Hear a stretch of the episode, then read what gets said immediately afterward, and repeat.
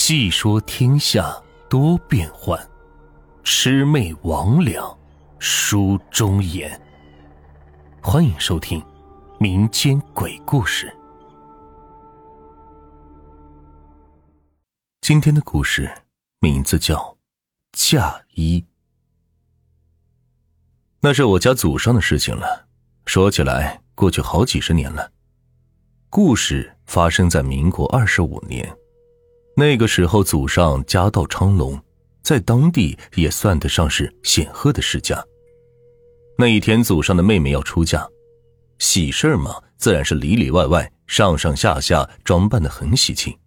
祖上的妹妹盖着红盖头，坐在闺房里等着男方来接，身上穿着那时候流行的浅红色婚礼服，据说是从法国直接买回来的。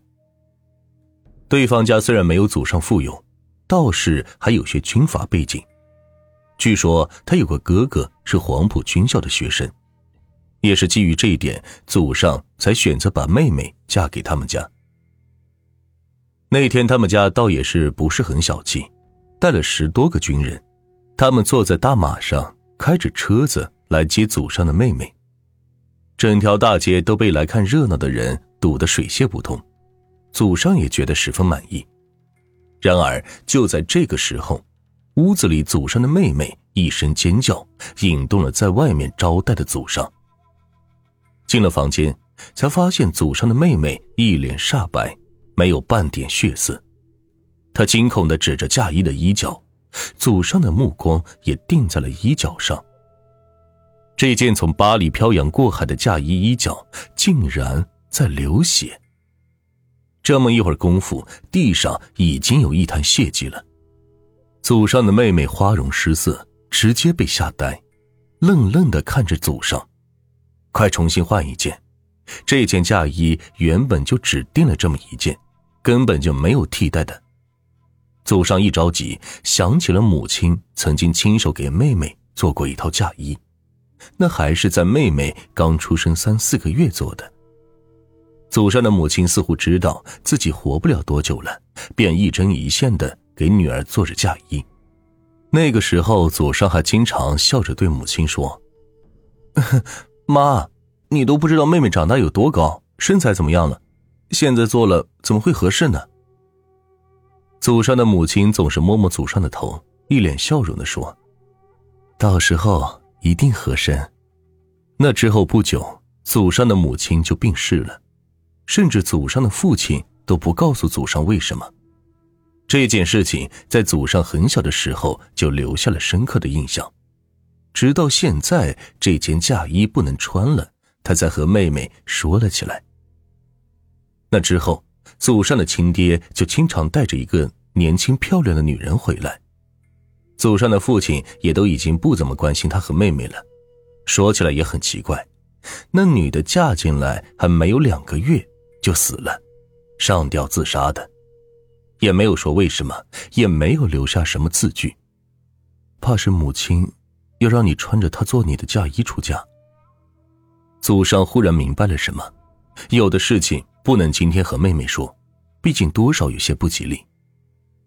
大箱子摆在屋子的角落里，落上了一层厚厚的灰，打开来看，一件非常干净整洁的红嫁衣就在里面安静的躺着。祖上怀着尊敬，从箱子里把嫁衣取出来给妹妹换上。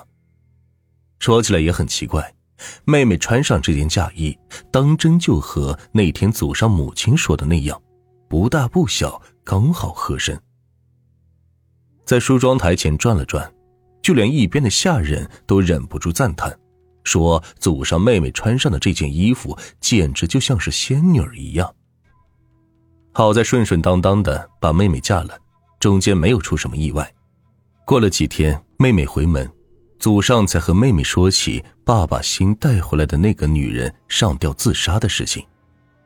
他嘴里一直嘀咕说：“不是我要害你，我和德哥是真心相爱的。”德哥就是祖上的父亲，在那个女人上吊后不到半年也死了，死前把祖上叫到床边。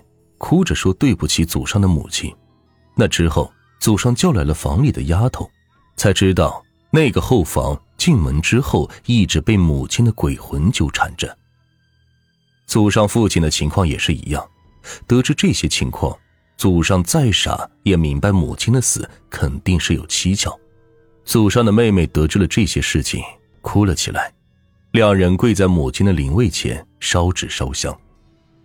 本来我对这件事情还不是很相信，直到爷爷跟我说这个事情是真的。那已经是解放后好几年了，我们都不在以前的地方居住。爷爷说要带着我们回去认亲，拜祭老祖先。哪知道才到那个地方，就有人说老李家祖坟那一片阴森恐怖，时常有人能看到女人坐在坟头上哭泣，一边哭一边梳头。我跟着爷爷一起到了那地方，还真是阴森恐怖。就算是大白天，太阳当空，也还是能够感觉到一丝丝的寒意。那个时候我就觉得，可能是祖上母亲的死，真的是另有蹊跷。直到有一天，那边的家门打电话说有盗墓贼挖开了祖上母亲的坟，三个盗墓贼有两个吓疯了，有一个差点被吓死。因为这是大事，我们当时就立马报了警，并且准备重新修容祖坟。那天挖开坟土，棺材还带着鲜艳的颜色。棺盖被挪到了一边，一具干尸躺在里面，张着嘴，瞪着眼，看起来是那么不甘心。手脚都因为挣扎而把骨头给折断了。我们几个小辈人看了都吓坏了，接着又觉得祖上的母亲真的好可怜，也不知道那个女的到底是哪里对不起祖上的母亲。为了弄清楚这个问题。我们特地的请来了当地的考古学家，这些专家看到尸体，第一个疑问是：怎么过了这么久，尸体竟然没有腐烂？第二个问题就是，死状怎么会这么惨？经过了大半年的功夫，专家们总算是弄清楚了怎么回事。从尸骨里检测到了一些能够让人假死的药物，可以骗过当时的郎中。甚至连杨医生都看不出来，所以说先祖的母亲是在假死状态下被放进棺材里，还被下葬了。专家说，估计是下葬以后药物失效了，先祖母亲活了过来，却发现自己在棺材里，不管怎么挣扎、推动、呼喊，再也没有人听到了。听到这些，我们几个小辈人都忍不住哭了起来。爷爷也是老泪纵横。先祖母亲死后，可能只惦记着一对儿女，才会出现血嫁衣那一幕。然而，考古的专家一直纳闷找不到尸体为什么不腐的原因。安葬先祖母亲的那片地非常潮湿，在修容祖坟的时候，其他先祖的棺材里都已经满满是一棺材的水，唯独先祖母亲的棺材里。没有一点水，整个棺材都是干的。专家看了地质，尸体上的东西，最终还是没有弄明白，简直就是一个奇迹。那天我们离开村子，一路上总能听到这里的人叹息着说起这个故事。我想，人最绝望的时候，或许就是被活着的人放进棺材里，给埋了吧。